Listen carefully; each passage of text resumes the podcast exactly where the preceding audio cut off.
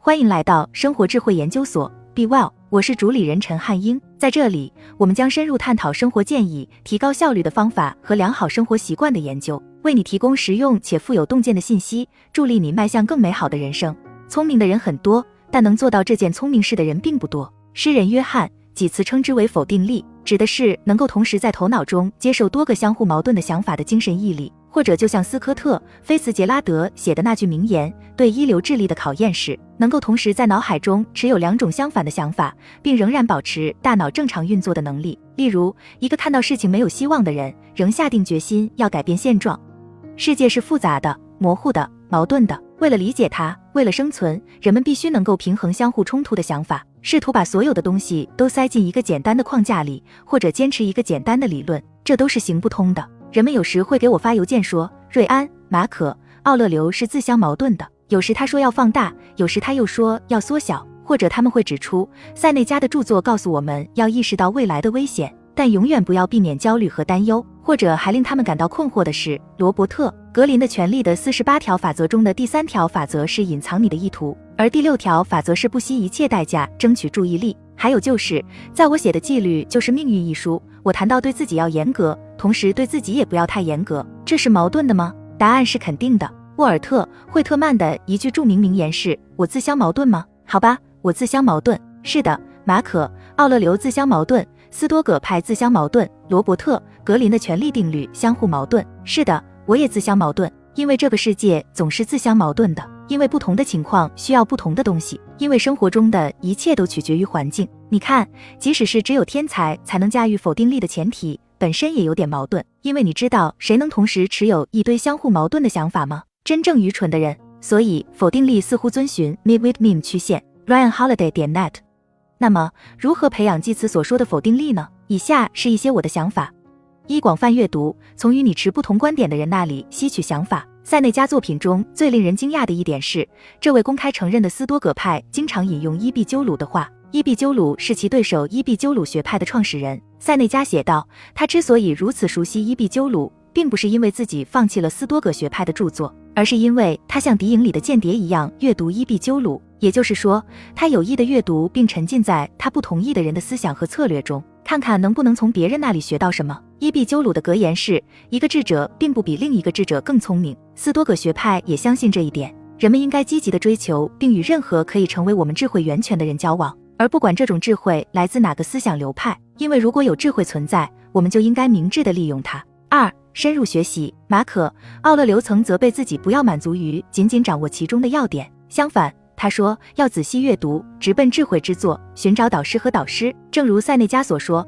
反复阅读优秀思想家他们的作品，要超越要点。三、向上探求知识的源头，要学会观察、学习和问问题。还记不记得，当你最根深蒂固的假设受到挑战时，那种不舒服的感觉，那种防御性的感觉？要刻意去这样做，让自己变得谦卑。在我所受的教育中，我一直遵循马可·奥勒留的原则，直奔智慧之作。他还写道：掌握阅读和写作需要导师，生活更是如此。对我来说，罗伯特。格林过去是，现在也是我的写作导师。更重要的是，他还是我的生活导师。直接去找知识的来源，找那些有不同观点和专业知识的人，找那些能帮助你从新的角度看问题、考虑不同观点的人，尽可能多地从中汲取营养。四要明白，时间和环境就是一切。有一次，一位学生向孔子请教，他告诉这位学生要耐心等待。后来，另一个学生向他征求意见，孔子建议那个学生不要等待，要立即解决问题。第三个细心的学生注意到孔子的回答似乎自相矛盾，请他解释一下。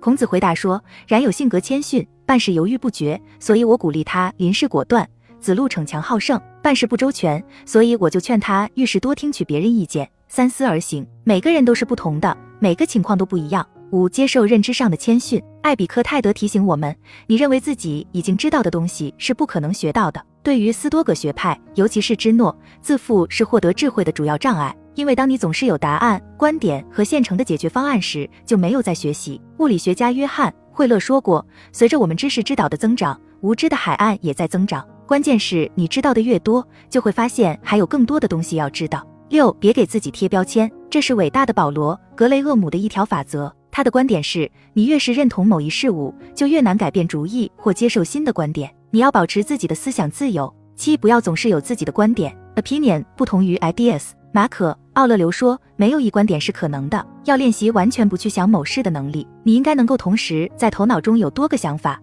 而不是有一堆强烈的观点。八，灵活性是关键。丘吉尔的一位同事曾说，丘吉尔尊崇传统，但嘲笑习俗。过去很重要，但它不是牢笼。古老的生活方式，也就是罗马人所说的传统，很重要，但不能被误解为完美。很多人都被埋在了自己制作的牢笼里，因为他们无法理解一贯的做事方式会不再管用了。我们必须培养适应变化、灵活应变和适应环境的能力。以下是艾比克泰德和学生之间最伟大的交流之一：告诉我该做什么。学生说。艾比克泰德回答说：“你一定明白，说告诉我该做什么是多么可笑。”学生很困惑。艾比克泰德说：“我能给什么建议呢？一个更好的方法是训练你的头脑以适应任何情况。这样的话，在情况脱离正轨的时候，你就不会迫切需要新的提示。如果有人能告诉我们在各种情况下该怎么做就好了。的确，这就是我们一生中大部分时间都在做的事情：为这个做准备，为那个而学习，为未来的某一时刻存钱或预测。但生活不会按常理出牌。”它会破坏我们的计划。斯多葛学派并不寻求对每一个问题都有答案，也不寻求对每一个意外事件都有计划，而且他们也并不担心。为什么？因为他们有信心自己能够适应和改变环境。美国海军中将、曾做过战俘的詹姆斯·斯托克戴尔以艾比克泰德的教义为基础，完美的描述了这种精神态度。他说：“为了在多年的监禁和折磨中生存下来，他需要乐观主义和现实主义的矛盾结合。”他需要保持坚定的信念，坚信最终会取得胜利。与此同时，他需要面对自己目前处境的残酷事实。正如菲茨杰拉德所说，斯托克戴尔需要能够看到事情是没有希望的，但仍决心改变现状。斯多格主义者不会经常寻求指导，而是会培养创造力、独立性、自信、独创性和解决问题的能力。他们培养否定力，培养真正的天才，这样他们就有了弹性，而不是刚性。好了，以上就是今天的分享。如果您有什么看法，欢迎在下方留言与我们交流分享。期待我们下次相遇。